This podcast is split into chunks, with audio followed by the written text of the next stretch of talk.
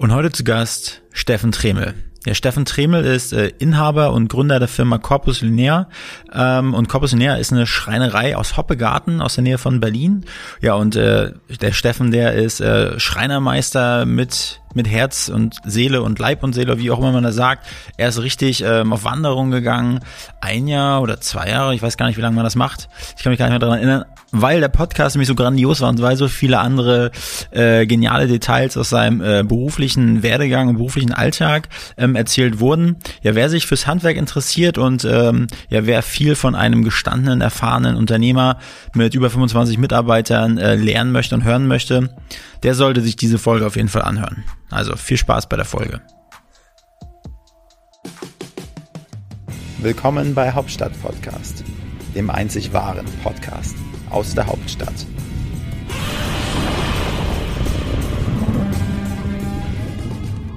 Ja, hallo und herzlich willkommen zu einer neuen Ausgabe von Hauptstadt Podcast mit dem Wolfgang und dem Frank. Ja, lieber Wolfgang, äh, in den letzten Ausgaben haben wir uns viel mit Politik, mit Showbusiness beschäftigt. Mhm. Ähm, wir hatten auch schon mal den einen oder anderen Unternehmer da, Start-up-Gründer. Und heute haben wir wieder ein tolles Thema. Wir haben heute zu Gast einen Unternehmer. Wie er im Buche steht. Wie er im Buche steht. Ähm, ein Mann klassischer Mittelstand. Und du weißt ja, der Mittelstand ist die tragende Säule unserer Volkswirtschaft. Das, das hat, du? das hat schon Konrad Adenauer gesagt. Das hat schon. Du weißt, 80 Prozent der Arbeitsplätze entstehen durch den Mittelstand. Ja. Das weißt du? Ja, natürlich. Das hat mir meine Politiklehrerin gesagt. Ja. Äh, die hat einen besonderen Bezug auf Wirtschaft gehabt. Hervorragend.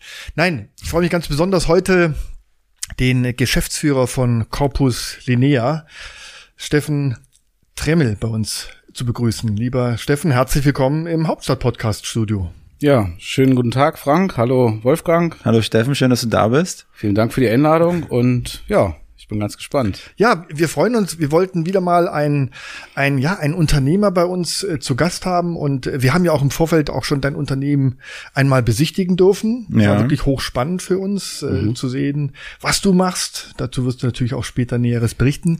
Wir wollen natürlich auch ein bisschen äh, heute ähm, dein Unternehmen näher kennenlernen ähm, und über die Besonderheiten sprechen. Mhm. Ähm, doch zunächst, lieber Wolfgang, deine Eingangsfrage. Also Steffen, du Du bist ja keine Urbulette, ne? Du bist ja sozusagen aus Brandenburg, oder? Genau, ich bin also ein waschechter Brandenburger und ja, Berlin nah was, aufgewachsen. Was gefällt an so einem waschechten Brandenburger an Berlin und was gefällt so einem waschechten Brandenburger überhaupt gar nicht an Berlin? Ja, was gefällt mir an Berlin? Berlin ist eine tolle Stadt. Äh, Berlin ist Bewegung. Berlin ist modern. Berlin ist Multikulti. Das finde ich persönlich sehr gut. Also ja, man hat verschiedene Möglichkeiten, sich ja kulturell weiterzubilden. Man kann in Cafés gehen, man kann äh, Theater besuchen und so weiter. Also das ist wirklich sehr schön und spannend. Momentan leider etwas eingeschränkt. Aber ja, ich bin über die Situation momentan ganz froh, in Brandenburg zu wohnen, aber in Berlin arbeiten zu dürfen. Also es ist wirklich eine gute Symbiose aus ja. ja guter Wohnumgebung, wie gesagt, am Stadtrand von Berlin und äh, trotz alledem aber auch die Vorzüge einer Großstadt genießen zu können, ohne jeden Tag darin leben zu müssen. Ja, und was gefällt dir jetzt überhaupt gar nicht an Berlin? Ja, Berlin ist mittlerweile äh, logistisch, wenn man jetzt nicht mit den öffentlichen Verkehrsmitteln unterwegs ist, eine Herausforderung geworden. Also die Verkehrslage, die Baustellen und so, das sind eben Themen, die ja mir täglich begegnen. Vielleicht wird ja auch so ein Diensthelikopter helfen. Ja, sicherlich schon, aber die Landeplätze sind ja leider eingeschränkt in Berlin insofern. Und es fehlt auch noch die Lizenz und ich glaube, ja, das wäre, glaube ich, ein bisschen unangemessen. Ich weiß aber, du fliegst ja äh, Flugzeug, ne? Äh, ja, ich mache sozusagen gerade eine Fliegerausbildung als Privatpilot und bin ab und an unterwegs in der Luft. Äh, ja, momentan immer noch mit dem Lehrer. Ja. Aber irgendwann dann auch mal im Alleinflug. Das, schon, das heißt, in Kürze wird dann bald ein Corpus Linea Learjet äh, ein, ein Banner am Himmel zu ja, sehen sein, zu sagen, über okay. Berlin und Brandenburg äh, quasi fliegen. Ja, ja, vielleicht schon, ja. Cool. Ja, ja lieber Steffen, ähm, du hast schon gesagt, ähm, ähm, du wohnst in Brandenburg. Dein Unternehmen Corpus Linea ist ja im Grunde direkt ja am direkt am Stadtrand Ja, wir haben 500 Meter bis zur Berliner Stadtgrenze. Genau. Insofern sind wir ja Brandenburger Unternehmen und, äh, mit einem ja, Schritt in Berlin. Und sind ja, wir brauchen schon zwei Schritte, zwei weil Schritte, ja. ja manchmal auch drei. So, aber ja.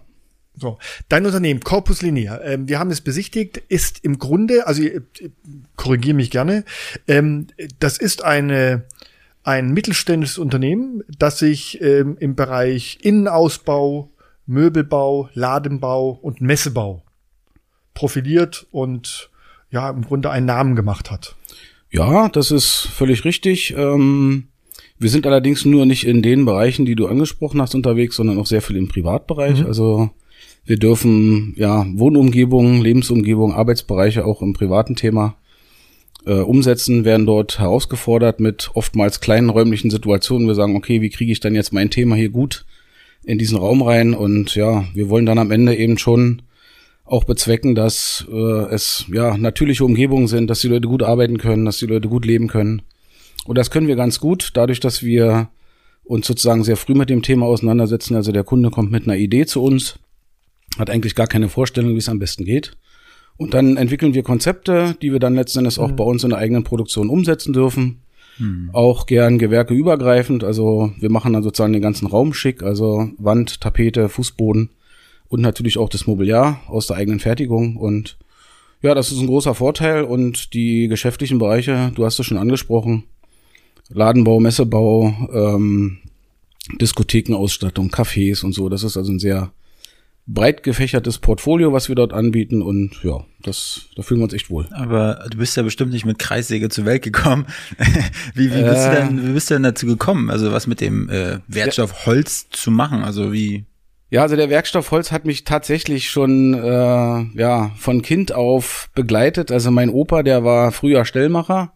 Was war er? Stellmacher. Stellmacher. Ja, die haben so ja Wagenräder und sowas ah, okay. alles gebaut. Also und äh, und der hat mir irgendwann als kleiner People sozusagen, ich war glaube ich zwei oder drei Jahre, sagt er nachher, hier hast du mal eine Säge und da hast du mal einen Bock, du kannst mal ein bisschen überlegen und mal probieren, wie das so funktioniert. Und nach fünf Minuten war dann der Bock durchgesägt. und mein Opa war stinksauer und äh, hat dann gesagt, ja, sag mal, du solltest ihn da nicht kaputt machen, aber du sagst, ja, Opa, aber du hast doch gesagt, ich soll sägen. Und mhm. das hat gut funktioniert. Ähm, also da, ja, ob das letzten Endes zum Berufswunsch beigetragen hat, weiß ich nicht, aber das waren so meine ersten Berührungen mit dem Material und mit den Werkzeugen.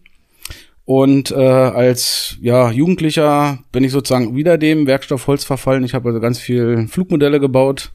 Mhm. War mal DDR Weltmeister oder DDR Meister im Flugmodellbau.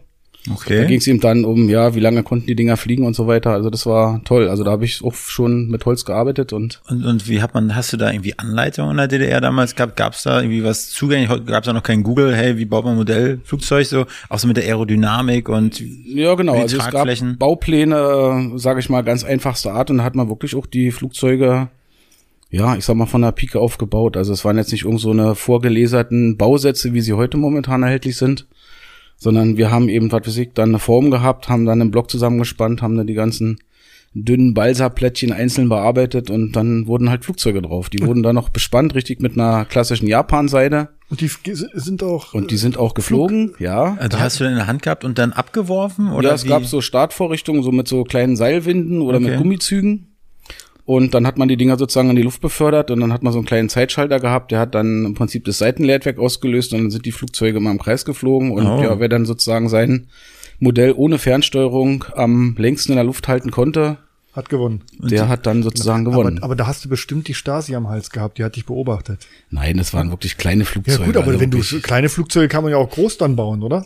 Ja, ja? theoretisch auch, aber ich hatte sonst keine. das war bestimmt, das war bestimmt von der Stasi gesponsert. Die haben so kleine Kameras eingebaut. Ja, nein, aber verdeckt mit einer, der so Flugzeuge baut, nah an der Grenze und. Äh, also es gab tatsächlich, äh, wenn sozusagen die Modelle größer geworden ja. sind, dann auch mit Fernsteuerung und so weiter, gab es eben auch richtige Postlizenzen und so. Also da waren die schon. Ja äh, ziemlich hinterher, die Sachen auch zu kontrollieren, wer geht dort mit ja, genau. irgendwas in die Luft und äh, ja. Wie alt warst ja. du da damals? Ähm, das habe ich, glaube ich, mit elf, zwölf Jahren begonnen und habe das mit 14, 15 sozusagen, ja, bis dann habe ich das sehr intensiv betrieben mhm. und das hat Spaß gemacht. Aber du bist quasi aber gelernter, also Schreiner quasi, oder? Nein, ich bin gelernter Tischler. Tischler. Also ich habe sozusagen zu DDR-Zeiten in Hoppegarten bei einem ganz kleinen Betrieb gelernt. Was ist der Unterschied zwischen Schreiner und Tischler, wenn ich fragen darf? Ähm, ja, das ist eine regionale Geschichte. Also ich sag mal gerade so in den südländischen Bereich spricht man eher vom Schreiner.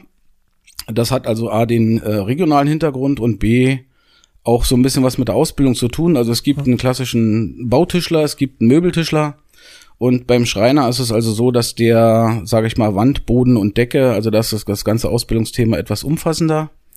Und ich bin tatsächlich aber dann doch Schreinermeister geworden. Also nicht nur vom Namen her umbenannt, sondern ich habe auf meiner Meisterurkunde steht auch Schreinermeister drauf, weil ich ja auf der Wanderschaft gewesen bin. Ich bin also gerade zu Wendezeiten fertig ja. geworden. Und bis dann und dachte mir, die Welt ist offen äh, und bin dann sozusagen nach Nürnberg zur Handwerkskammer, hab mir dort mein Wanderbuch geholt und bin dann von da aus losgetingelt, wie man so schön sagt. Du bist mit, aber mit der Bahn nach Nürnberg oder bist du da? Nee, beim hast schon ein bisschen ne? geübt? Ne? Mit der Bahn. Nee, nee, also man darf schon zum, zum Zielort auch öffentliche Verkehrsmittel so benutzen. So klassisch da in der, in dem Look mit schwarzem Hut und schwarzer genau so. Korthose. Genau so. Mit Gibt's so, das habe ich früher oft gesehen übrigens. Ja. ja auf, auf also heute gehen noch sehr viele, also man sieht ganz viel Zimmereien oder Zimmererfirmen, ja. die noch laufen sozusagen, die dann auch mit Luft sind, aber ich habe ganz viele andere Professionen auch getroffen unterwegs. Buchbinder, die sahen total schick aus mit tollen farbigen Samtanzügen cool. und so. Also das, ja, das finde ich toll. Diese diese diese diese ja. Sache. Man geht dann auf Wanderschaft und sucht sich seine Aufträge.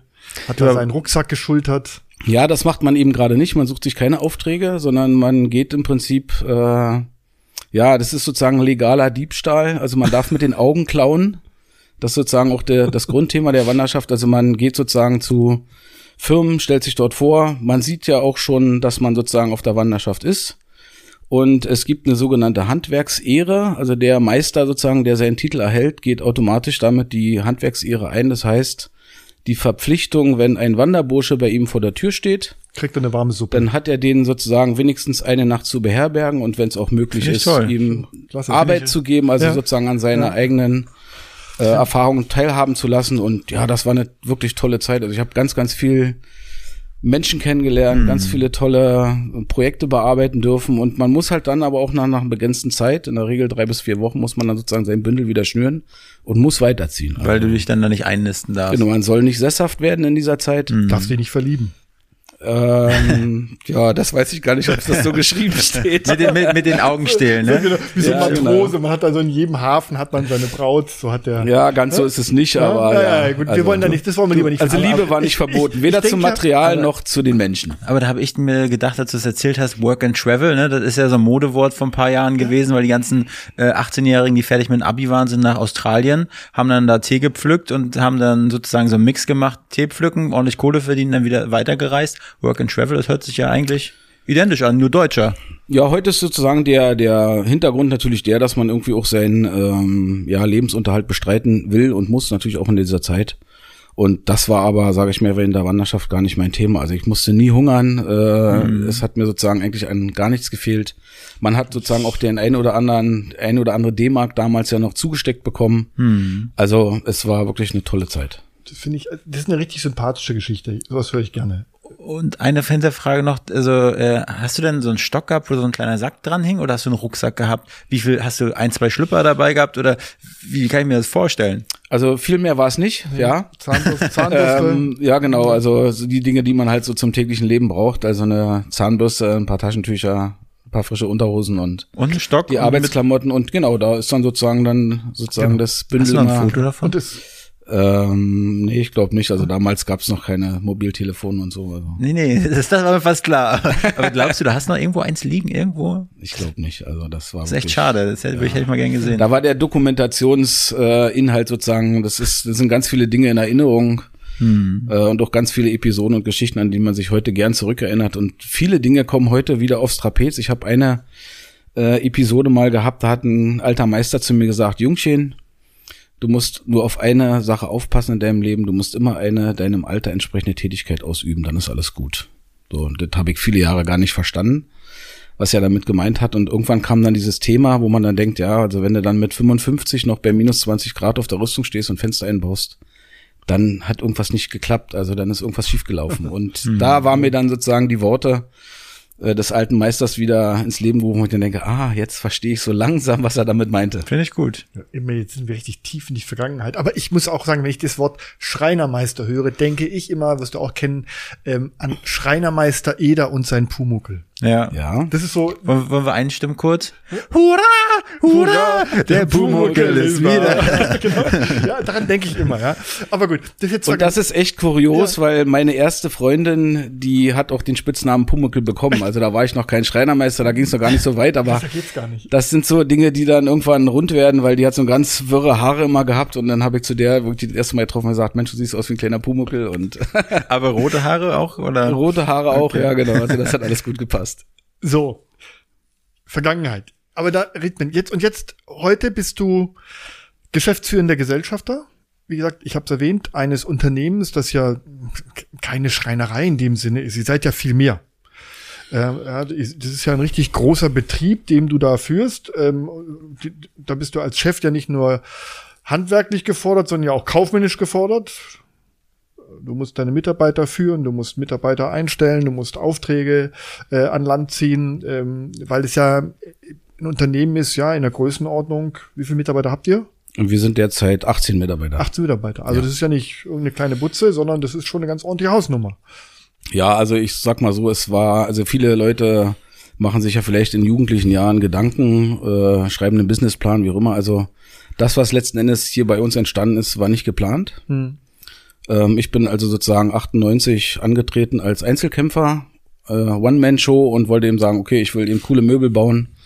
Und äh, ja, und dann hat man sich so Gedanken gemacht und sagt, okay, was braucht man dann alles dazu? Also bis wir, das ist leider so in unserem Handwerk, bis wir so richtig arbeiten können, müssten wir eigentlich erstmal so eine Million Geld in die Hand nehmen und Maschinen mhm. kaufen und äh, Rahmenbedingungen schaffen, dass ja. wir eigentlich gut produzieren können.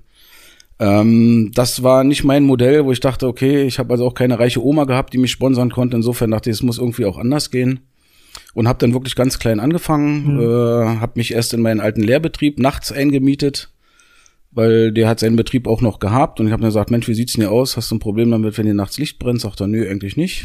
Toll. Und äh, und da ging dann sozusagen die Reise eigentlich los, dass ich dann eben äh, tagsüber war ich noch hauptberuflich angestellt als Ausbilder, habe ich also in einer Erwachsenenqualifizierung äh, meine Erfahrungen weitergeben, die bis da natürlich nicht so groß waren, aber es waren schon mhm. welche da.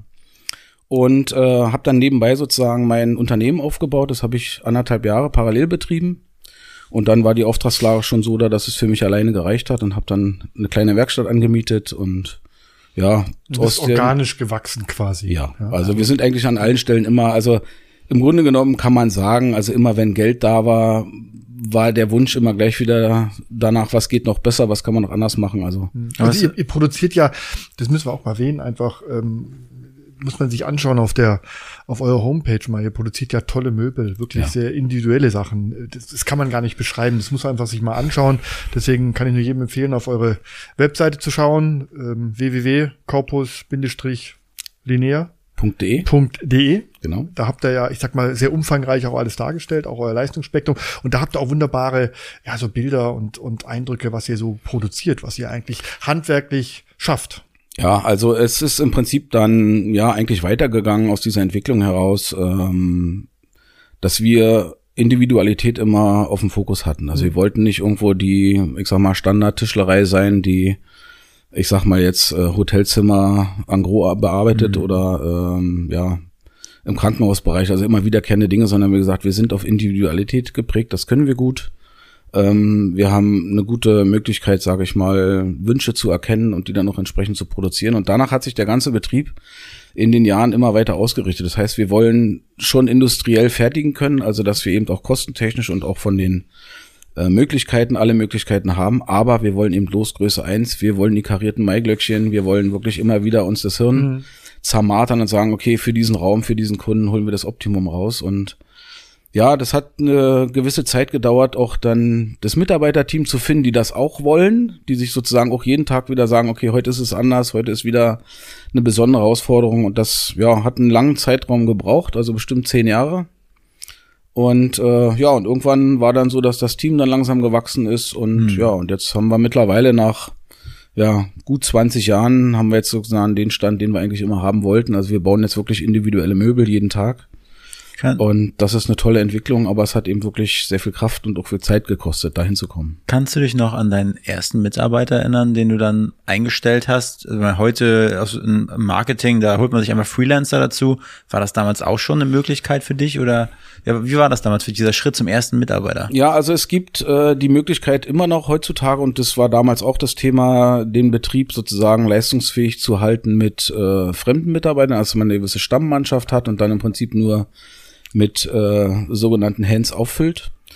Ähm, das ist durchaus von der kostentechnischen Seite eine sehr sinnvolle Lösung, aber wenn man sozusagen so seinen eigenen Stil hat, so seine eigene Art und Weise hat, wie man Dinge eigentlich auf die Straße bringen möchte, dann braucht man ein Team, was man sozusagen ja ausbildet, an äh, ja an die Abläufe gewöhnt und hm. dass man dann am Ende wirklich auch die Sachen dann bekommt. Und das haben wir die Erfahrung gemacht, das kann man mit Leuten, die man temporär mal dazu holt, nicht lösen und nicht leisten, weil ja die Leidenschaft und auch die Philosophie zum eigentlichen Thema nicht in die Produkte reinfließt. Und das finden wir ist kein guter Weg. Deswegen haben wir uns entschieden, sagen, wir müssen unser eigenes Team aufbauen. Mhm. Und mein erster Angestellter war tatsächlich ein Lehrling, mhm. also ein Auszubildender.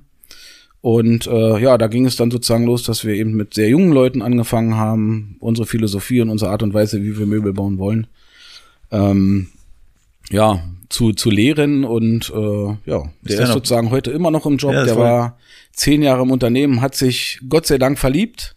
Leider in eine falsche Richtung, also der ist mittlerweile auch jetzt irgendwo im tiefsten Oberbayern abgestiegen, aber er ist noch dabei und hat immer noch Spaß am Job. Und das ist schön zu sehen. Und ja, nur mal um auch ein paar Zahlen zu nennen, also wir haben mittlerweile, glaube ich, 45 Menschen ausgebildet in unserer ganzen Laufbahn und davon sind jetzt, wie gesagt, 18 Mitarbeiter bei uns. Also im Grunde genommen haben wir eigentlich unsere eigenen Leute ausgebildet, obwohl man sagen muss, dass eben nicht alle da geblieben sind. Hm. Aber ja, also wir können uns über dieses Thema nicht beschweren. Und wenn mich heute jemand fragt und sagt, ja, Mensch, Fachkräftemangel ist ja auch ein großes Thema, dann frage ich dann immer parallel dazu, sei, und was tust du dafür, dass eben dieser Fachkräftemangel nicht ist? Und dann bildest du aus, nee, ja, nee, ist so kompliziert und die Menschen sind, äh, haben sich irgendwie verändert, macht alles keinen Spaß mehr. Und da muss ich ganz ehrlich sagen, es stimmt nicht. Also uns macht es sehr viel Spaß. Wir haben immer wieder tolle Menschen am Start gehabt und ich finde, es hat sich so seit vier, fünf Jahren auch so ein bisschen ja gelegt. Die Leute kommen wieder mit einer Philosophie, mit einem Idealismus an den Start und wollen wirklich auch Dinge bewegen, auch die jungen Menschen und das ist toll. Das ist eine schöne Entwicklung. Vorbildlicher Unternehmer. Du beschreibst es schön, also äh, ihr macht im Grunde ja ähm, Individualmöbel, Möbel nach Maß, Innenausbau nach Maß. Ja. Also kann ich mir bei mir gut vorstellen. Ähm, ich auch. Ich, wir brauchen ja bald auch noch ein paar ja. griechische Säulen. ihr, ihr habt euch auf, ich möchte nachher auch noch auf zwei Punkte zu sprechen kommen, ähm, auch auf Thema Corona und diese ganze Hygienegeschichte ist ja auch ein Thema für euch, da kommen wir später mal dazu. Aber ihr macht ganz individuelle Lösungen für eure Kunden im Innenausbau, Wohnbereich, Schlafbereich, Küchenbereich natürlich ja, sicherlich ja, auch. Küche ja. ist ja auch ein heißes Thema. Nur noch Kochshows, jeder möchte eine tolle Küche haben. Jede Frau wünscht sich eine 50.000 Euro Küche ähm, ich, ich mir auch. Du dir auch? Ja. ja. Kannst du denn kochen überhaupt? Klar, ich habe ja auch immer eine schöne Geschürze an, mit so einem Sixpack vorne drauf gedruckt. ja, also ich meine, als gelernter Fleischer muss man natürlich kochen können. Genau, richtig. Also, setzt man natürlich voraus. Ja. ja. Vorher, vorher erlegt er dann das, äh, das Rind. Ah, okay. Mit ja, Pfeil und Bogen aber nur. Mit Pfeil und Bogen. also ihr, ihr, ihr macht auch ähm, Küchen, schöne, individuell ja, also wir sind da Je mittlerweile. Wunsch, und da gibt's ja überhaupt keine, da gibt's ja überhaupt keine Grenze nach oben, was Küchen angeht. Nein, es kommt einfach auch so in, also wir gucken, wir sehen den Küchenraum eigentlich so ein bisschen in erster Linie als Arbeitsraum. Also da sind uns die Abläufe wichtig. Das heißt, es gibt ja ganz unterschiedliche äh, Möglichkeiten, wie man halt kochen möchte, was man kocht. Es gibt halt Leute, die eben, sag ich mal, eine Küche nur zum Aufwärmen nutzen. Ähm, und dann gibt es eben andere Leute, die ja eine Mikrowelle gut bedienen können und bezeichnen das auch schon als Kochen. Ja. Aber wir haben eben auch Kunden, die wirklich richtig kochen. Also die wollen eben, ja, sag mal, in einer annehmbaren Zeit eben auch ein gutes Menü herstellen. Die kochen jeden Tag und die brauchen natürlich, sage ich mal, eine andere Performance, mhm. äh, um da sozusagen auch gut zum Ziel zu kommen und auch Spaß beim Kochen zu haben, äh, als eben derjenige, der nur aufwärmt. Und da kommt dann ihr ins Spiel. Genau, da kommen wir dann ins Spiel und wir gucken uns dann, wie vorhin schon gesagt, wir gucken uns den Raum an, wir gucken uns den Menschen an und sagen, was braucht der wirklich? Mhm. Äh, und dann machen wir ein Konzept draus und dann geht's auch darum, wir haben also mittlerweile eben doch alle Gerätehersteller im Portfolio. Also ja, wir haben so ein paar äh, Präferenzen, was das Kochen betrifft. Wir haben andere Präferenzen, was das Kühlen betrifft. Und äh, also wir sind jetzt nicht derjenige, der sagt, wir verkaufen nur Siemens, nur Miele oder wie auch immer, sondern wir sagen, in dem Bereich ist das Produkt wirklich sehr, sehr gut. Wenn du dort äh, mitgehen willst, dann ist das so. Und es gibt eben Spezialisten im Kühlbereich, gibt Spezialisten im Kochbereich mhm. und und und was war, wenn ich fragen darf, was war so die die teuerste Küche, die ihr mal ähm, einem Kunden hingezaubert habt? Also die teuerste Küche, jetzt wenn man nur mal den Preis bewerten möchte, die lag glaube ich bei 120.000. 120.000 Euro. Ja, und das war eine Privatperson. Das war deine Wolfgang, oder? Das war nicht meine, meine hat nur 118.000. Okay, Entschuldigung. 120.000. ja. Aber das war dann schon ja, also da waren wirklich oder? extrem viele Geräte drin. Es waren absolut hochwertige Materialien. Ja. Es war alles komplette Sonderanfertigung. Was irgendwo Zehlendorf ähm, oder direkt am Wannsee vielleicht? Nee, das war im Umland von Berlin, also in Brandenburg. Ähm, war ein schönes Architektenhaus. Also die haben sozusagen ein sogenanntes Wohn- und Schlafhaus gehabt. Das Wohnhaus war ähm, ja mit Glas durchflutet äh, und so war wirklich ein tolles Bauvorhaben. Und das Schlafhaus sozusagen, also Schlafbereiche, Kinderzimmer und so weiter, waren dann in einen Beton gegossen, äh, gegossen sozusagen und die beiden Häuser standen eigentlich direkt nebeneinander. Man ja. ist dann wirklich sozusagen aus dem Wohnbereich in den Schlafbereich gegangen. Das war echt eine coole Sache. Und hast du, hast du auch und, schon mal so, oh, Entschuldigung. Und da hat die Küche aber eben auch, sage ich mal, den Wohnbereich getrennt. Also das war eigentlich ja, mehr als nur eine Küche, wie man sich klassisch vorstellt. In einem Raum steht eine Zeile, wo ein Backofen und äh, ein Kochfeld drin ist, sondern das war wirklich, ja, viel mehr. Ein Traum. Also wirklich ein Traum, ja. ja. Habt ihr auch schon mal irgendwie so ein paar Promis gehabt bei euch oder so als, als Kunden? Ja, durchaus. Namen, Namen, Zahlen, Daten, Fakten. Bundespräsident. Ich möchte hier keine Namen nennen, aber es sind schon auch ein paar namhafte ja. Schauspieler, ähm, ja auch Politiker und so weiter in unserem Kundenklientel gewesen und das ja, aber, macht Spaß. Aber im Endeffekt macht ihr ja nicht nur, seid ihr ja nicht nur die Promi-Schreiner, sondern ja auch für für Genau, wir machen auch, wenn Lieschen Müller ankommt und sagt, mein Stuhlbein ist abgebrochen, dann schicken wir die auch nicht vor die Tür, sondern ja. sagen, okay, komm, stell mal hin, die Lehrlinge. Ja. Dann sollen auch mal üben, Kleber, einen Stuhl ja. zu reparieren und zu leimen. Das gehört sozusagen auch mit zum Ausbildungsportfolio. Okay. Und äh, ja, das machen wir auch gerne, weil wir sind vom Land, wir sind von, mhm. von ganz klein gekommen und das haben wir auch nie vergessen und äh, uns ist der kleine Kunde genauso lieb wie der große natürlich. Was, was, was mich so auf der Seite so äh, gleich so abgeholt hatte, und das hat, ich habe mich mal, ich habe mal so ein bisschen äh, Konkurrenten angeschaut, was sich, glaube ich, bei euch ab, wie ihr euch abgrenzt, ist eure Wohnstilanalyse. Also da, dass ihr wirklich ja irgendwie tief in die Person äh, rein reinsteigt, ne? Und was was was die haben wollen. Ja, weißt du, Wolfgang, das Problem ist eigentlich an der Sache. Es gibt ja ganz viele ähm, Architekten, Innenarchitekten und so weiter, die haben äh, eine gute Ausbildung und so weiter, aber man stellt dort fest, also das erzählen uns zumindest unsere Kunden, dass die halt immer so ihren Stil und ihre Art und Weise haben, wie an bestimmte Dinge rangehen. Und das muss man mögen. Das ist, es gibt auch tolle Design, Colani beispielsweise, wo man sagt, das ist cool, ich will genau dieses Design haben.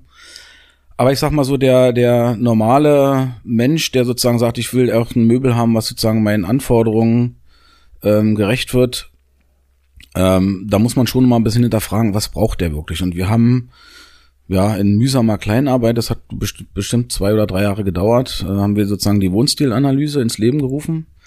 Aus diesem Grund, dass wir den Kunden auch gut beraten können. Also wir haben dort sozusagen eine Bildauswahl, also wir setzen uns sozusagen mit dem Kunden hin. Äh, egal, ob das jetzt eine Einzelperson ist oder ein Pärchen oder eine Firma. Mhm. Und äh, wir gehen dann im Prinzip die Bilder durch und haben dann eine spontane Einschätzung, okay, das gefällt mir, das gefällt mir nicht, das gefällt mir und so weiter in verschiedenen Bereichen. Und dann haben wir so eine Art äh, Roadmap, wo wir sagen können, okay, der braucht halt bestimmte Symmetrien, um sich wohlzufühlen und so. Wenn man die Frage stellen würde, was brauchst du, lieber Kunde, sag mir doch einfach mal, was gefällt dir, welche Form, kriegt man immer irgendwelche Antworten, die, ja, wo man denkt, dass es gut ist, aber durch die Wohnstilanalyse haben wir eine recht smarte Variante gefunden, einfach zu sagen, guck dir ein paar Bilder an und sag uns, was dir gefällt, ja. ohne große Erklärung. Und dann haben wir eine Idee, was der braucht. Und das geht eben auch über Materialien, über Formen Mhm. Und dann haben wir eigentlich die Basis, dass wir sagen können, so, und jetzt können wir sozusagen auch für dich ein guter Berater sein. Wir können eben sagen, okay, wie kriegt jetzt dein Thema, passt jetzt in den Raum rein und so und das. So, das heißt also, wenn jetzt Kunde kommt, dann kann man sagen, wir machen mit dir eine Wohnstilanalyse. Ja. Das ist ein tolles Wort. Ja. Ja, und dann habt ihr im Grunde so ein bisschen den, den Kunden gescreent, was mag er, was mag er nicht, um ihm dann auch die passenden Vorschläge zu machen. Ja, weißt du, das geht, äh, das geht eigentlich noch viel weiter drüber hinaus. Also es ist sozusagen diese Entscheidung des Kunden sind immer nur Momentaufnahmen, die aus dem Bauch kommen. Er kann gar nicht erklären, warum ihm das nicht gefällt, aber wir haben daraus sozusagen kriegen wir eine recht gute, ähm, ja, einen recht guten Blick darauf zu sagen, was könnte der wirklich gebrauchen. Ich kann ihm das auch dann sagen. Also wir brauchen für die, die Wohnstilberatung, ich sag mal circa eine Viertelstunde, 20 Minuten, da sind wir durch. Äh, das machen wir auch kostenfrei, weil wir sagen, dann haben wir sozusagen eigentlich erstmal die Basis, dass wir miteinander reden können und dass wir auch ein guter Berater sein können. Ansonsten nehmen wir nur Wünsche auf und versuchen dann sozusagen äh, ja, da einen Entwurf zu machen, der dann auch passt und aus der Erfahrung heraus, dass wir eben gesagt haben, okay, dem einen gefällt's, dem anderen gefällt's nicht, haben wir uns eben gefragt, warum ist das so? Ähm, deswegen haben wir gesagt, wir müssen sozusagen eigentlich mhm. eine gute Analyse vorschalten und haben damit sozusagen jetzt auch eine Trefferquote, ja, die liegt äh, weit über 90 Prozent. Und die funktioniert auch bei Frauen, die Wohnstilanalyse, weil Frauen sind ja da ein bisschen. Das funktioniert gleichermaßen ja? okay. sehr gut. Und vor allem es funktioniert die, also ich kenne von meiner Freundin, die, hat heute den Wunsch und morgen den Wunsch. Das ist immer mein Problem. Ähm, naja, aber dann muss man eigentlich mal da, also da, dafür gibt es auch Erklärungen, warum okay. das so ist. Ne? Okay. Und ja. wir stellen eben auch oft fest, dass eben sehr, ich sag mal, gerade ein Pärchen sitzt am Tisch und haben völlig konträre Meinungen, dass wir eben doch sagen, okay, klar, wie oft habt ihr euch denn schon eingerichtet? Ach, wir haben schon ganz viel probiert. Mhm. Und da merkt man dann eben genau dieser, dieses Thema, ich bin zwar hier zu Hause, es ist auch meins, aber so richtig fühle ich mich nicht wohl. Und das können wir gut beeinflussen, indem wir sozusagen uns beide Seiten anhören. Es macht jeder seine eigene Auswahl und dann gibt es im Prinzip auch eine gute Symbiose.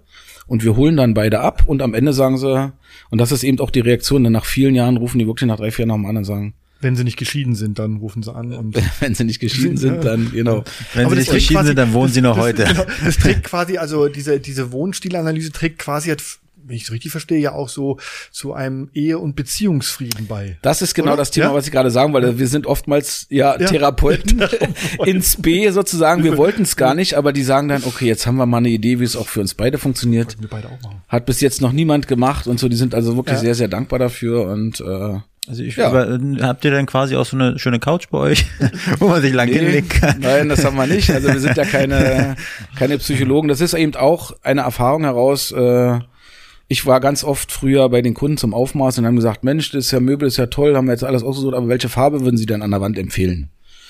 Und dann habe ich immer gesagt, ja, also mir persönlich wird beispielsweise jetzt mal grau gefallen und dann dachte ich immer, eigentlich ist das völlig falsch, mhm. weil es ist ja nur mein persönliches Empfinden. Und da dachte ich, da muss eine Qualität her, dass man wirklich auch einen guten Rat geben mhm. kann. Und äh, dann habe ich sozusagen angefangen so mit äh, Farbpsychologie nach Lücher und so mal so einen Kurs besucht und dachte, um Gottes Willen, Psychologie und das geht ja wirklich Tiefenpsychologie mit Wirkung von Farben, das war dann gar nicht meins. Und da habe ich dann gesagt, okay, das ist der falsche Weg. Und ja, aber bin dann sozusagen über ja, verschiedene andere Weiterbildungen dann dahin gekommen, Farbe gut einschätzen zu können und eben auch diese Wundstilanalyse zu machen. Und, und heute schlägst du dann nicht grau vor, sondern dann schlägst du Mausgrau, Staubgrau, Steingrau, Aschgrau. Gibt's ja viele. Nee, gar nicht. Varianten. Heute kommt entweder gelb oder grün ganz gut dazu, weil es einfach noch genau dieses Tüpfelchen auf dem i ist, was dem Kunden noch fehlt. Tolle Sache. Also, ja, vor allen Dingen sagt es ja was über Steffen aus, ne? Ich meine, ja. Problem erkannt und dann gibst du nicht Ruhe, bis du dann irgendwie den perfekten Prozess äh, entwickelt hast. Ja, das ist leider so eine, ja, ein, vielleicht eine negative Eigenschaft. Wenn ich irgendwas will, dann grabe ich mich da so tief rein. Mhm. Ja. Stichwort einrichten. Äh, du hast mir äh, im Vorfeld erzählt von einem Trend. Das habe ich auch gleich meiner Freundin weiter erzählt. Dieser Trend äh, Ankleidezimmer. Da hat meine Freundin ganz große Augen, strahlende Augen bekommen. Ich würde, ich würde Ausziehzimmer besser finden. Ja, äh, Ank Ankleidezimmer. äh, dass es gerade so ein Trend ist, ähm, dass sich Leute gerne, da ist jetzt, wenn die Kinder aus dem Haus sind, dann Kinderzimmer wird geräumt. Ja. Man heutzutage sich an, es ist ja ein richtiger Lifestyle-Thema, richtiges Lifestyle-Thema. Ja, also ich finde Ankleidethemen, also das ist kein, kein Trend, vielleicht nicht. Das also Ankleide Thema Bekleidung und ich sag mal Präsentation von Bekleidung, auch sag ich mal Zusammenstellung von bestimmten Arrangements, was ziehe ich eben heute an. Ich glaube, das war schon immer Thema. Ähm, aber ich glaube, dass der Fokus darauf jetzt ein anderer geworden ist, dass die Leute wirklich auch sagen, ja klar, Mensch, ich habe tolle Klamotten und will die auch gut miteinander kombinieren. Ich will sie auch sehen, also ich will auch mit dem, was ich habe, nicht einfach nur in den Schrank wegräumen, dass es weg ist, sondern ich will eben auch Freude daran haben, indem ich es nur sehe und nicht immer nur trage. Also das ist, es hat sich was verändert, mhm. da gebe ich dir recht. Und äh, ja, das ist sozusagen mittlerweile, wenn ich überlege, was dort an, an, an Geld auch investiert wird und welcher Fokus auch darauf gelegt wird. Ich habe eben, der Herr hat eine Uhrensammlung und ich habe auch schon Kunden gehabt, da waren die, der Schuhbestand der Herren war größer als der der Frauen. Gibt's sowas? Die ja? müssen dann entsprechend auch positioniert werden. Ja, und der eine, der kann die Hose nicht über den Bügel legen, sondern die muss eben lang hängen. Und da gibt's so viele Varianten. Also es ist echt ein ganz tolles Thema und für uns natürlich auch wieder ähm, eine Qualität, die sich im Laufe der Zeit entwickelt hat. Ich sag mal so gerade Schlafbereiche, Anteilebereiche, das ist schon eine sehr intime Sache. Also da muss man auch jemanden reinlassen wollen und auch offen sein dafür zu sagen, okay, das ist mir wichtig, das möchte ich gern. Und äh, das, das, ist echt das cool. Das ist ein heißes Thema. Also meine Freundin ist sofort drauf angesprungen und mhm. gesagt, oh, wow, brauche ich auch. Wir haben oben Dachgeschoss frei. Und Ankleidezimmer kann ich dann schön meine Garderobe, wie du sagst, ausstellen. Ich kann meine Schuhe drapieren, ja. meine ganzen Handtaschen, alles, was ich habe. Ähm, also da, äh, die war Feuer und Flamme. Ich habe mir das auch überlegt, dachte, okay, für mich passt dann auch, kann ich meine 98 anthrazitfarbenen Anzüge so nebeneinander hängen. Ja, ähm, ja aber, wie gesagt, ist der, der, die Idee, wie man sozusagen mit diesem Thema umgeht, ich glaube, das hat sich ein bisschen verändert und ich meine, gerade auch die, die Lebenssituationen verändern sich ja auch. Ich meine, wenn ich überlege, wir haben früher so der klassische Schnitt eines Hauses, da hat man halt ein Wohnzimmer, ein Schlafzimmer und so weiter gehabt. Heute ist, rutscht mittlerweile, sage ich mal, das das Elternbad rutscht eigentlich mit ins Schlafzimmer rein, dass teilweise mhm. wirklich auch Dinge verglast sind, es ist eben auch einfach eine andere Art und Weise, wie man heute die lebt. Badewanne mitten im Schlafzimmer. Ja, zum Beispiel, ja, sowas gibt's mittlerweile sehr oft. Hast du schon mal eine Toilette aus Glas gesehen? Ja, habe ich auch schon. Aus Glas? Habe ich auch schon. Ja gut, also das ist natürlich da die Frage, ob man das unbedingt ne? möchte, aber ja, also es gibt, es gibt, ganz verrückte es gibt Dinge. Alles, es gibt alles. Genau, also wir haben auch schon Whirlpool im Schlafzimmer ja. gehabt oder auch oh. ein kleines Tauchbecken, Sauna, also selbst Wellnessbereiche, also ich sag mal, der Bereich, ja, vielleicht hat man da auch eine falsche Vorstellung. Früher war ein Schlafzimmer meistens ein dunkler Raum, mhm. äh, wo man einfach nur zum Schlafen reingegangen ist. Heute ist mittlerweile, sag ich mal, der, der Schlafbereich, Ankleider und auch natürlich auch der, der Badebereich. Es ist ein, ein, ein Thema, wo man sich auch länger aufhält. Mhm. Man braucht natürlich, sag ich mal, aufgrund der, der, ja, der Arbeitsintensität, die man momentan hat, braucht man irgendwo auch einen Ruhepol, eine Energietankstelle und deswegen werden eben diese Bereiche äh, ja deutlich höher bewertet und dem wird sozusagen auch ein ganz anderer Platz im Haus eingeräumt. Energietankstelle auch ein ganz ja, aber Das heißt praktisch neben der 120.000 Euro Küche brauchst du dann noch das 80.000 Euro teure Ankleidezimmer, ja. das 150.000 Euro ähm, Schlafzimmer mit Whirlpool, drei Meter Brett, äh, Sprungturm und was alles dazugehört. ja, also das ist schon ziemlich abgespaced, ja. aber ich würde es vielleicht, Frank, an der Stelle gar nicht vom Preis her festmachen, ja. sondern äh, ja, vielleicht, ich brauche ein schönes Schlafzimmer. Ich ja, nein, ich finde, ich bin, ich bin ja bei dir. Ich, ich, Preis ist auch gar nicht entscheidend. Ich, ich denke mal, du sagst es richtig, es hat sich viel gewandelt, wenn ich dran denke, wie, wie unsere Großeltern gewohnt haben. Ja. Die haben sich, äh, wenn man geheiratet hat, hat man sich irgendwann mal äh, abgespart ein Wohnzimmer, genau. die Schrankwand und die, das, das große Sofa. Ja. Am besten noch so eine Einbauschrankwand oder sowas, ja. ja. Gutes Thema. Dann hat man sich ein Schlafzimmer eingerichtet und im Grunde, äh, als dann Oma gestorben ist, dann hat sie dieses Schlafzimmer und dieses Wohnzimmer, das stand immer noch. Genau, und das wurde dann vererbt, sagt, vererbt, oh Mensch, genau, ja, okay, richtig. das Bett ist jetzt nicht mehr so. Ja. Das, aber der alte Schrank von Oma, der ist. Kann man, der steht jetzt im ja, Keller zum der, Beispiel. Und jetzt kannst du das bei eBay Kleinanzeigen für 10.000 Euro Retro-Schrank aus den, sechs, aus den 60ern kaufen. Ja, auch ja, noch. Genau. Aber es hat sich ja viel gewandelt. Heute, die Leute sind bereit für schönes Wohnen, für auch für auch mal, ich sag, ich nenne es jetzt einfach mal Luxus, einfach ja. was Individuelles, nicht von der Stange. Gut, ich kann mir bei Ikea mein Billigregal kaufen, das passt völlig in der okay. Studentenzeit Gute Qualität okay, ist wirklich ja? auch was. Aber was wenn ich jetzt passt. mir, wenn ich jetzt mir irgendwo eine, ich sag mal, ich habe mir eine Wohnung gekauft und ein Haus gebaut, ja, dann möchte ich eben auch entsprechend das Ganze schön eingerichtet haben. Ja, und äh, dafür ist auch völlig okay, dass die Leute dafür auch Geld ausgeben. Ich finde ja. das ja, aber es ist oftmals, ich habe ich hab auch schon Kunden dafür oder äh, kennengelernt, die saßen bei mir im Empfang. Also einen werde ich auch nicht vergessen, der hat zu mir gesagt, Herr Tremel, ich werde überall gehindert, mein Geld loszuwerden. Und habe gesagt, das, das, müssen, das, müssen Sie mir mal erklären, das verstehe ich jetzt. Nee, ich habe einfach nicht verstanden, was der damit meinte. Sagt er, wir waren jetzt äh, ja bei dem und dem und bei dem und dem und haben gesagt, ja, okay, das funktioniert alles, aber das geht nicht aus dem Grund und so weiter. Und eigentlich waren das alles nur Hindernisse. Es hat mich niemand abgeholt zu sagen, okay, mhm. wir gucken jetzt einfach mal in die Glaskugel, wir machen mal ein Konzept draus. Ob es dann am Ende was wird, ob es dann auch zu dir passt, ob du das auch leisten kannst, das ist ein ganz anderes Thema. Ja.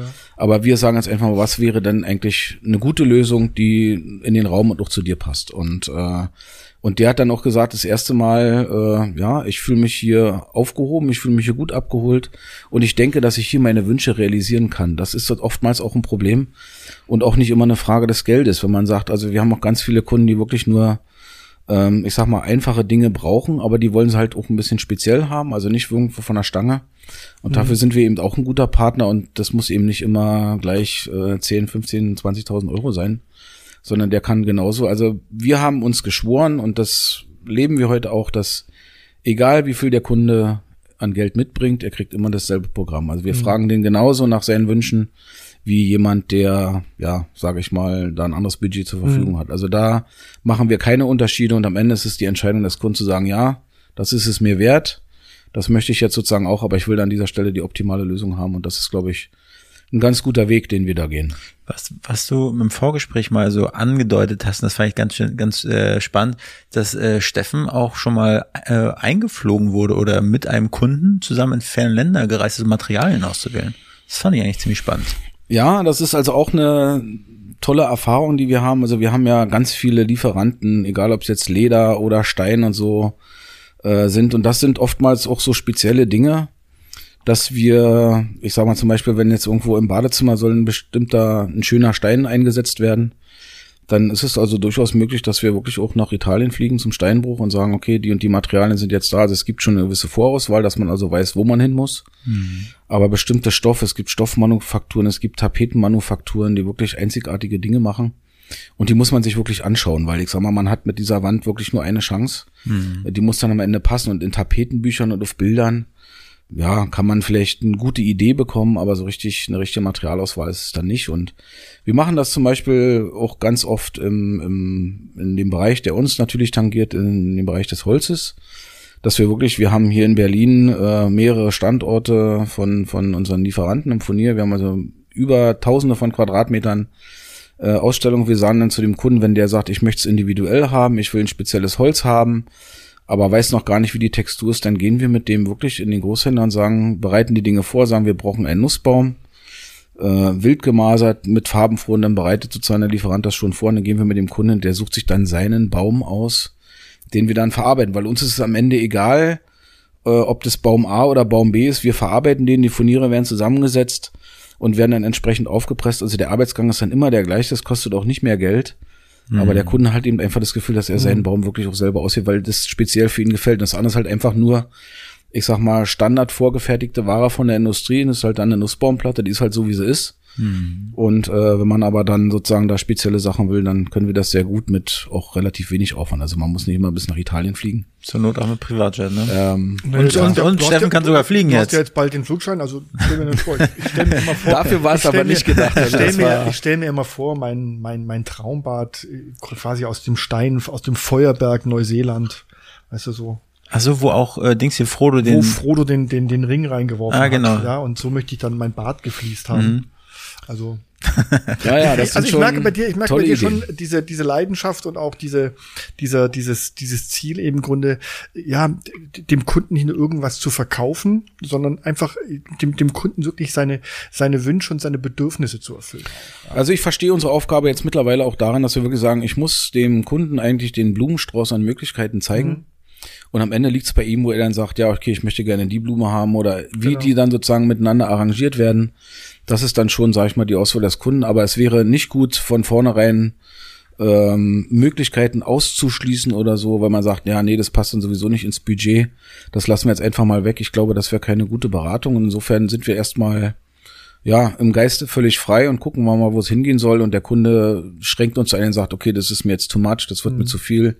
Ich will es auch ganz einfach nur haben. Also es geht manchmal auch ganz schnell. Also wir müssen sozusagen. Aber die Frage kommt sozusagen an jeden und sagen, was möchtest du, was erwartest du hier an dieser Stelle? Und das können wir gut abbilden, von 0 auf 100. Genau, eigentlich ein Traum. Also immer mein Traum zu sagen, wenn ich irgendwann mal mir irgendwo mein Haus hinstelle, zu sagen, ich mache bei dir so eine Beratung und dann weißt ja. du, was ich haben möchte und dann kriegst du von mir praktisch das Budget und sechs Wochen Zeit und dann komme ich gibt's und eine du gibst Idee, den Schlüssel die wir machen und ich können, komme rein genau. und alles, alle meine Wünsche sind erfüllt. Und für 1000 Euro oben drauf kriegst du eine Eheberatung dazu. Hervorragend, hervorragend Ja, genau. ich glaube, das ist nicht mal mit Geld behaftet, sondern die, pass- die fällt einfach hinten runter. Äh, Ja. Ein weiteres Thema, Corona.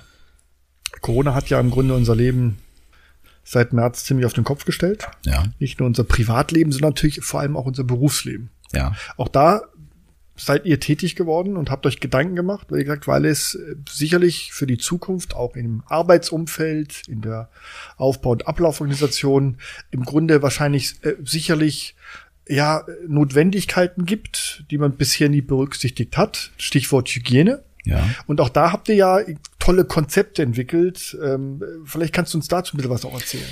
Ja, also wir sind da so ein bisschen hingestoßen worden. Ich meine, Corona konnte niemand äh, vorhersehen und ich glaube, das ist, das ist meine persönliche Meinung. Es ist ein Thema, was uns in irgendeiner Weise ja immer begleiten wird. Also es ist eigentlich nicht mehr wegzudenken und äh, ja, wir sind eigentlich nicht so die Leute, die sich davon runterziehen. Das ist einfach, die Rahmenbedingungen haben sich komplett verändert. Also ich sag mal, in der Zulieferindustrie haben wir halt Einschränkungen gemerkt. Wir haben in unserem Auftragsportfolio haben wir Veränderungen gemerkt. Also wir haben sozusagen immer einen relativ langen Vorlauf gehabt. Also ich sag mal so zwischen sechs und sieben Monaten Arbeitsvorlauf war bei uns normal.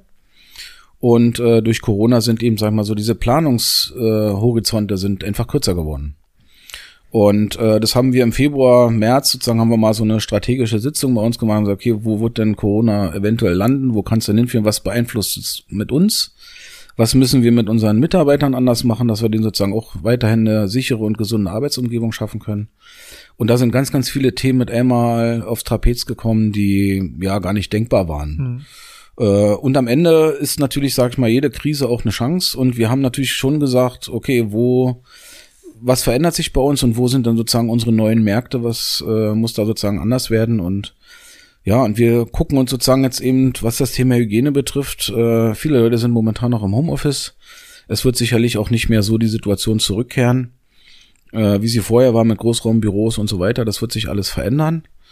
Und da geht es jetzt einfach auch darum, dass man sagt, okay, wir haben, die Räumlichkeiten sind jetzt da, wir haben so und so viele Mitarbeiter. Was muss sich denn an meinem Standort jetzt verändern? Und da haben wir eben jetzt Konzepte entwickelt, dass wir eben auch da wieder analysestark einfach uns hinsetzen und sagen, okay, was, wie sind die Rahmenbedingungen, was war vorher, was ist nachher und gucken dann, was muss eben hier passieren, wie müssen die Arbeitsplätze neu umgestaltet werden, dass sie sozusagen auch nach den äh, Hygienerichtlinien wieder funktionieren, was müssen an zusätzlichen Möglichkeiten, Desinfektion, Hände waschen, wie auch immer, was muss da gemacht werden und das gucken wir uns an und haben daraus sozusagen jetzt auch schon einige Konzepte entwickelt. Wir haben mit einem, Entschuldigung, mit einem Mineralwerkstoffhersteller haben wir eine Kooperation äh, begonnen, die zum Beispiel Desinfektionssäulen bauen, die per se durch die Materialzusammensetzung schon antibakteriell und antiviral sind. Also alles, was sich sozusagen auf dieser Oberfläche ansiedelt, äh, wird innerhalb von zwölf Stunden abgetötet, ohne dass eben jemand dort mit Reinigungsmitteln oder wie auch immer nochmal zusätzlich Hand anlegen muss. Und äh, das ist natürlich super interessant für Hotelbereiche, Waschplätze mhm. und so eine Geschichten alles und natürlich auch für äh, Desinfektionsgeschichten, äh, Hotelbereiche, Lobbys und so weiter, wo viele Leute hinkommen, die kontaktlos bedienbar sind. Und äh, wir haben eine Desinfektionssäule entwickelt mit dem Hersteller zusammen. Die kann man auch auf unserer Homepage mal sehen. Das ist ja wirklich auch nicht nur ein funktionales Teil, sondern eben hat eben die Eigenschaft, dass es eben äh, ja, Materialeigenschaften hat, die es eigentlich mhm. so gar nicht gibt. Also andere Eigenschaften wie Edelstahl und so weiter müsste man extra desinfizieren. Und äh, das braucht man eben bei diesem Material nicht unbedingt. Und äh, ja, Corona hat uns sozusagen dahingehend schon genötigt, anders auf die Dinge zu schauen und äh, ja Konzepte auch zu verändern und äh, in dem Bereich ja, sind wir da mittlerweile auch ganz gut unterwegs. Und was Corona auch noch äh, uns abgefordert hat, ist dadurch, dass sozusagen jetzt sag ich mal weniger Großaufträge äh, gerade in der Vergabe sind, sondern wieder wirklich viel kleinteiliges Geschäft, viele Privatkunden, ähm, dass wir einfach unsere Prozesse schmaler machen und auch schneller machen, dass wir auch eine gute Reaktionsfähigkeit haben. Und ich sag mal, früher haben wir halt für eine, für eine Lösung, ja, in der Regel eine Woche bis 14 Tage gebraucht, um da was auf die Straße zu bringen. Und jetzt sind wir mittlerweile so digitalisiert, dass wir eine Anfrage, der Kunde kriegt sozusagen, ja, innerhalb von sieben bis acht Stunden sofort eine Rückmeldung, deine Anfrage ist angekommen. Das sind also alles automatische Prozesse. mhm. dass wir eben auch die Chance haben, mit dem personellen Aufwand, den wir haben, einfach das kleinteilige Geschäft viel besser zu organisieren. Was, das, das heißt aber, wenn jetzt zum Beispiel Unternehmer, du hast gesagt, viele sind jetzt im Homeoffice, aber irgendwann wird ja dieses Homeoffice auch in, in gewisser Weise beendet sein. Mhm. Dann kommen die Leute wieder zurück ins Büro und jetzt kommt ein Unternehmer äh, auf euch zu, ähm, der eben verschiedene Büros zum Beispiel hat, äh, Großraumbüros und so weiter. Und ihr könnt ihm dann praktisch ähm, maßgeschneidert ähm, ein Konzept entwickeln, wie diese Büroorganisation quasi, ja, wie man die neu ausrichten muss. Genau. Also unter genau. Hygiene, genau. Gesichtspunkten, was muss man baulich verändern, ja. ja, etc. Da seid ihr quasi jetzt auch Spezialist für so etwas. Ja, also wir haben uns da sozusagen auch wieder wieder, wie Wolfgang schon gesagt hat, also wenn wir irgendwas wollen, dann graben wir uns ganz tief ein. Mhm. Ähm, wir haben uns sozusagen mit dem ganzen Thema Hygienerichtlinien sehr intensiv auseinandergesetzt mhm. und äh, dass wir auch ein guter Berater an der Stelle sein können. Und ja, wir gucken dann auf die Situation drauf und sagen, okay, die Schreibtische müsste man umstellen, an der Stelle muss man vielleicht nochmal eine zusätzliche Hygienestation mit installieren. Also manchmal sind es oft kleine Dinge, wie sozusagen Konzepte dann noch wieder funktionieren können. Und äh, ja, wir wollen an dieser Stelle auch diesen Expertenstatus wieder haben, zu sagen, okay, ich habe ein Problem nach den neuen Richtlinien mit meiner Büroeinrichtung, äh, dass wir dann sozusagen angesprochen werden und sagen, okay, wir gucken da mal drauf. Ähm, das ist eine Dienstleistung, die wir sozusagen dann den Leuten noch mit an die Hand geben und dann können sie eben mit dem Konzept, was mhm. dann erarbeitet wurde, können sie dann im Prinzip gucken, ob sie es alleine umsetzen wollen oder ob sie uns sozusagen dann auch in einer zweiten Instanz noch mit Umsetzung beauftragen wollen. Also da ist der Kunde dann völlig frei ich glaube, da ist ein Riesenpotenzial da, weil ich glaube, dass die meisten, wir, wir beschäftigen uns ständig nur mit, mit irgendwelchen Infektionszahlen und äh, irgendwelche äh, Hygienemaßnahmen. Aber ich glaube, dass sich viele noch überhaupt keine Gedanken gemacht haben, was Corona in Zukunft für auch das Arbeitsumfeld und die mhm. Arbeitsstätten heißt. Wir haben es am Beispiel gesehen. Wir hatten im März den ersten Shutdown. Äh, die Schulen und Kindergärten wurden geschlossen ja. und dann hat man monatelang verstreichen lassen. Dann wurden die Schulen wieder geöffnet und jetzt stehen wir vor dem gleichen Problem wieder. Ja, ja dass keiner weiß, man, es gibt keine, keine Konzepte für die Schulen. Ähm, und im Grunde betrifft es ja jetzt auch die ganzen Unternehmen, die ganzen Büros, genau. Praxen, Kanzleien, was der Teufel was es alles gibt. Ja, es gibt ganz viele, man sieht ja auch ganz viele Dinge, wo man sagt, okay, ich brauche jetzt schnell mal einen ein, ein, ein Spritzschutz oder ein, ein, ein Spuckschutz hm. für die, ja, für die Tresenbereiche. Das ist überall, das sind jetzt Interimslösungen, ja, genau. natürlich. Die haben gut verdient übrigens. Alle haben da diese Plexiglasscheiben ja, sich irgendwo hingestellt. Ja. Jeder. Ja, Plexiglas war teilweise gar nicht mehr lieferbar, weil es wirklich sei, da war ein, ein Zugriff auf den Markt, das ist ja. Wahnsinn. Und für die, für die, natürlich, man war natürlich erstmal in der Situation, äh, gefordert. Man hat gesagt, man muss irgendwas tun, man muss irgendwas schnell tun, weil auch diese, diese Angst und Panik mit am Start war. Mhm. Und man hat gedacht, okay, das ist jetzt wirklich mal eine Interimslösung, das geht jetzt mal für ein, zwei Monate, dann ist das alles wieder weg. Äh, und ich glaube, das war der falsche Ansatz. Also ich mhm. glaube, dass wir Corona nicht wegdenken können und diese Panikmacher macht eigentlich auch keinen Sinn, sondern man sollte sich eher auf den Stuhl setzen und sagen, okay, wir haben ein Hygienethema, wir haben eine eine Thematik und weil dadurch verändern sich ja auch viele Arbeitsbedingungen, die für die Mitarbeiter jetzt deutlich besser sind, als sie vorher waren. Ja. Und das ist ein durchaus positiver Effekt, den man mhm. auch daran sehen kann. Aber dazu muss man natürlich, ja, den Blick, sich eine andere Brille aufsetzen und auf die Dinge anders schauen. Und mhm. dann ist das durchaus ich könnte mir auch vorstellen, dass das irgendwann mal sollte vielleicht schon ein großes Thema sein. Ich weiß, im Marketingbereich, es gibt dort Förderungen äh, vom, vom, vom, von der Bundesregierung zu, zu äh, eine Art Digitalprämie zum Beispiel. Da muss man ein Digitalberater mhm. für sein. Mhm. Ich weiß nicht, gibt es sowas schon, dass, dass der Staat jetzt sagt, hey, wenn ihr wieder den ganz normalen Büroalltag aufnehmt, dann müsst ihr vielleicht mit so einem Corona-konformen Innenausbau Spezialisten erstmal euer Büro durchgeschaut haben? Ja, also ich glaube, es gibt äh, Arbeitsschutzbeauftragte in, in größeren Firmen und so weiter, die natürlich diese Themen auch haben, aber die müssen sich ja auch auf eine komplett neue Situation einstellen. Das mhm. heißt, sie müssen äh, eine ganz andere Bewertung der Arbeitsplätze machen. Ähm, das kann man alles machen, aber dann am Ende muss es ja auch umgesetzt werden. Also es nützt ja nichts zu sagen, ich habe jetzt ein Konzept, so könnte man es tun, sondern es muss ja so umgesetzt sein, dass es auch beim Mitarbeiter ankommt und dass mhm. man da wirklich auch sagen kann, hier komm, wir haben das so gelöst. Ähm, ja, also das ist eine komplette Veränderung und da müssen einfach Ideen her und ja, ich glaube, dass man da einfach äh, einen klaren Blick behalten sollte und sich den nicht vernebeln lassen oder verhageln lassen ähm, von der Berichterstattung, wie auch immer, sondern das Thema wird existent bleiben und man braucht einfach einen guten Weg zu sagen, okay, wir haben diese Situation jetzt, wie kommen wir da gut mit durch, wie können mhm. wir unser Unternehmen auch für Mitarbeiter wieder interessanter machen, dass wir sozusagen sagen, hier kann man auch arbeiten und gesund bleiben. Also es sind alles so eine Themen, die momentan gar keiner noch richtig im Fokus hat, aber das wird auch passieren. Wie, wie Frank ja auch meinte, äh, die Leute werden wieder zurück in die Firmen geben, aber es wird auch sicherlich genug äh, geben, die zu Hause ihr Homeoffice behalten werden, weil das der Arbeitgeber den anbietet, weil es vielleicht auch, ich habe jetzt gehört, irgendwie, was soll vorgeschrieben werden, dass, dass man ähm, einen Homeoffice-Tag pro Woche, glaube ich, dass einem dazu gesprochen wird. Aber ich sag mal, da muss man sich ja auch einen schönen Arbeitsplatz einrichten. Da denke ich zum Beispiel an höhenverstellbare Schreibtische, an vernünftige Stühle. Das ja, ja weißt du, Wolfgang, da geht's gar nicht um das Schöne, sondern es geht einfach auch darum, dass die Verantwortlichkeiten der Arbeitgeber auch sich verändern, weil der Arbeitgeber hat auch eine Verantwortung darauf, wie der Kollege oder der Mitarbeiter zu Hause arbeitet. Das ja. heißt, es muss natürlich auch den Arbeitsstättenrichtlinien konform sein. Mhm. Er soll eben eigentlich nicht am Wohnzimmertisch sitzen auf der Couch, weil das kann er temporär mal tun. Aber es ist natürlich für seine ganze, äh, ja. für die Erhaltung seiner Arbeitskraft nicht wirklich zuträglich, mhm. äh, wenn eben, äh, sage ich mal, die Bereiche nicht optimal sind. Und es kommt noch eine Sache dazu, das ist auch eine große Gefahr, die sich mittlerweile herausstellt, dass eben das Wohnen und das Arbeiten sich miteinander vermischen.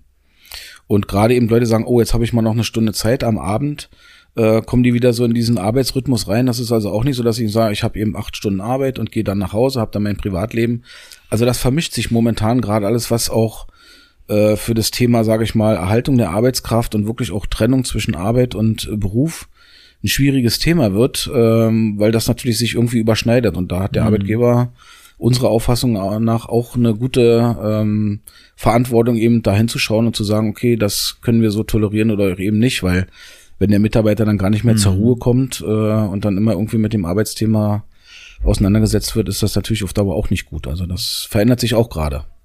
Na gut, über das Thema Homeoffice wird, wird, wird gerade viel diskutiert. Das ist jetzt zu Beginn ähm, und mitten der Pandemie natürlich eine, eine Lösung gewesen, so gut es ging, zu sagen, möglichst viele von zu Hause aus arbeiten, dann mhm. haben wir diese Gruppenbildung nicht. Aber du sagst schon richtig, das ist ein so breites Thema, wenn wir das wirklich für die Zukunft stärker etablieren wollen und so weiter, dann hat das ja massive Auswirkungen. Ja, es ist noch ein anderer Aspekt, Frank, der, glaube ich, hier ein bisschen zu kurz kommt, ist, ähm, Menschen arbeiten für Menschen. Und das Thema Homeoffice ist eben so, da wird das alles, technisch ist das alles machbar und realisierbar, wunderbar.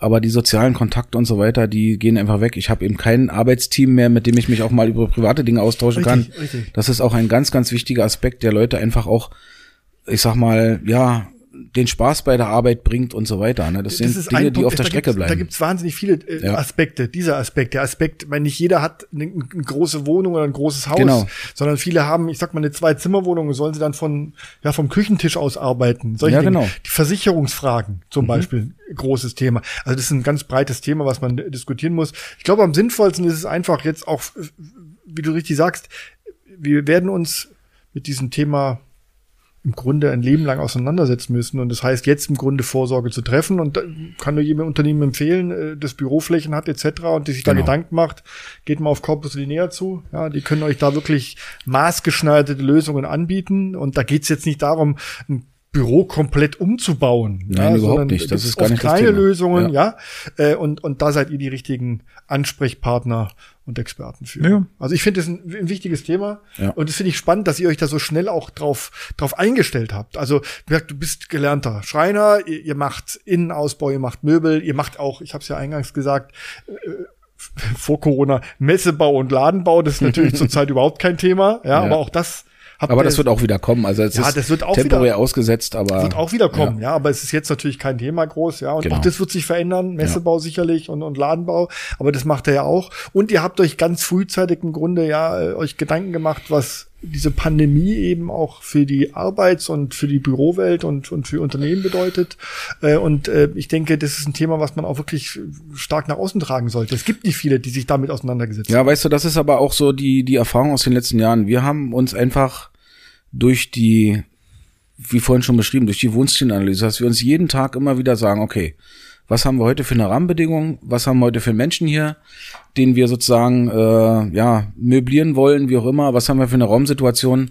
Und aus diesem Fokus heraus ist es für uns ganz einfach zu sagen, okay, was hat sich denn heute verändert? Also wir haben diesen Blick mittlerweile so explizit drauf, dass wir sagen, okay, wir haben jetzt ein Unternehmen mit 150 Mitarbeitern, die haben die und die Thematik und da kann man einfach keine, kein Kleid drüber gießen, wie mit der Gießkanne das entsprechend verteilen, sondern der braucht eben eine spezielle Lösung, die an diesem Ort für dieses Unternehmen passt. Mhm. Und dann morgen kommt ein Unternehmer mit 500 Mitarbeitern und am nächsten Tag steht jemand da, der nur 20 Mitarbeiter hat und die brauchen alle eine Lösung, die für sie selber funktioniert. Mhm. Und da muss man ja einen differenzierten Blick drauf werfen, die einfach sagen, ja, okay, da gibt's eine Plexiglasscheibe, die kannst du dir da hinhängen. Problem gelöst, das ist es nicht. Ja, lieber Steffen, also ich weiß schon, warum wir ihn eingeladen haben hier ins Haupt Hauptstadt-Podcast-Studio, weil er ist nicht irgendein Unternehmer, sondern er ist ein Unternehmer, der sich viele Gedanken macht. Danke. Um seine Mitarbeiter, vor allem auch um seine Kunden. Der, der finde ich wirklich tolle Projekte hat. Mhm. Also jetzt dieses äh, Homeoffice ist jetzt nicht mein Thema. Mein Thema wird das Ankleidezimmer sein in Zukunft. Dein Thema die Küche bestimmt. Und das Auskleidezimmer? Und das äh, Auskleidezimmer. Ähm, und ähm, solche Unternehmer hat man nicht allzu häufig. Und deswegen ist es Danke sehr spannend. Und ähm, bevor Wolfgang ähm, im Grunde jetzt äh, zu unserer Abschlussfrage kommt, äh, haben noch ein kleines Geschenk für dich. Wir haben immer für alle unsere Gäste ein kleines Präsent. Hauptstadtkaffee, ein mhm. Partner von uns. Original geröstet hier in Berlin, eine Dose Hauptstadtkaffee. Wahrscheinlich in der Schreinerei wird auch Kaffee getrunken. Wird auch viel und auch guter Kaffee getrunken, Sehr ja. Sehr schön, ja. Also als kleines Dankeschön. Dankeschön. Wie gesagt, es hat wirklich Spaß gemacht. vielleicht, vielleicht könnte ja die, die Schreinermischung sein, so ein paar Holzsplitter mit reinmischen und ja. dann durch. das habe ich mal gelesen übrigens. Im Parmesankäse stimmt es, dass da teilweise äh, Sägespäne drin ja. sind? Wirklich? Ja, ja. ja. Ehrlich?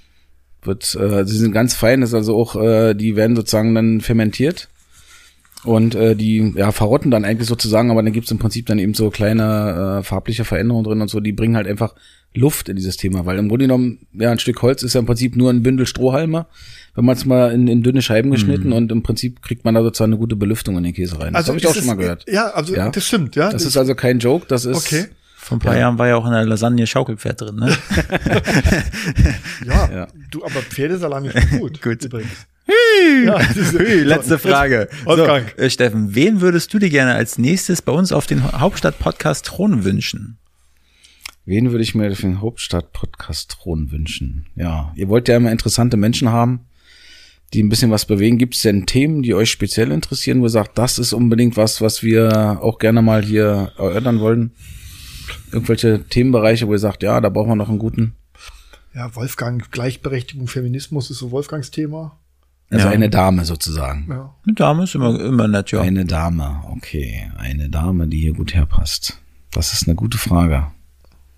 Es muss keine Dame sein. Aber vielleicht doch eher. Ja, wer fällt mir spontan ein? Das ist eine, da hätte die mich mal darauf vorbereiten sollen auf diese Frage. Also da bin ich jetzt ein bisschen überfragt. Also ich kenne ganz viele interessante Menschen, aber ja, oder, oder bist du irgendwie Fan von irgendjemanden, der sagst, ähm, wo, wo du so ein Fan-T-Shirt hast von der Kelly Family ja, du, oder guck so. Mal, guck mal, guck mal, die, die Seipel mit Bertley, ähm, von der SPD, die stellvertretende SPD-Bundesvorsitzende, die hat gesagt, ich. Ashton Kutscher. Ashton Kutscher. Ja. Also ich habe einen, einen, einen Unternehmer, der glaube ich, auch gerade durch schwierige Zeiten durchläuft, aber der ja auch eher mehr so der Optimist ist. Und zwar ist es der Geschäftsführer von der Firma Schuh Exklusiv, der Sören Hansen. Den hatten wir sogar schon hier. Den hatten wir schon. Der war schon da. Also ja. der würde mir spontan so einfallen. Ich denke, der passt hier gut auf den Thron. Ja, den hatten wir schon. Ähm, schon ah, ausgestrahlt. Cool. Oh, sehr schön, ja. ja? Habe ich noch gar nicht gehört. ja. ja, den hatten wir hier. War ein sehr schönes Interview mit ihm, ja. Auch der? Also ich würde die Frage mal ein bisschen zurückstellen. Ich mache mir noch mal Gedanken dazu und würde ich dann noch mal ein E-Mail schreiben und Kein sagen, Problem. okay, weil das Alles klar. Das ja? schneiden wir das später rein. Wir schneiden. dann können wir später. Ja, äh, lieber Steffen, wir danken dir ganz herzlich. War echt spannend mit dir ähm, über dein Unternehmen und dein dein Leistungsspektrum im Unternehmen zu reden. Ähm, ich danke euch auch sehr. Ich wünsche euch ganz viel Erfolg weiter mit dem Hauptstadt-Podcast. Ich finde ja. das ein super Format. Dankeschön äh, auch interessante Leute mal zusammenzubringen. Also ich hoffe, dass das durch die Decke geht und ja, wir, wir freuen uns. Wie gesagt, wir haben ja breit gefächert. Wir wollen eben nicht nur irgendwelche bekannten Politiker oder, oder Schauspieler, sondern wir wollen eben auch Leute, die was zu erzählen haben. Und du hattest was zu erzählen, lieber Steffen. Das ist genau. schön. Hat mir schwer gefallen. Ja. Gerne wieder. Danke. Du, du hast dir richtig einen weggehobelt. so, vielen Dank, Sam. Vielen Dank. Dankeschön. Gute. Macht's Servus. gut. Tschüss. Danke. Ciao. Dieser Podcast ist ein Produkt der Next Gen Media, deiner Marketingagentur aus Berlin.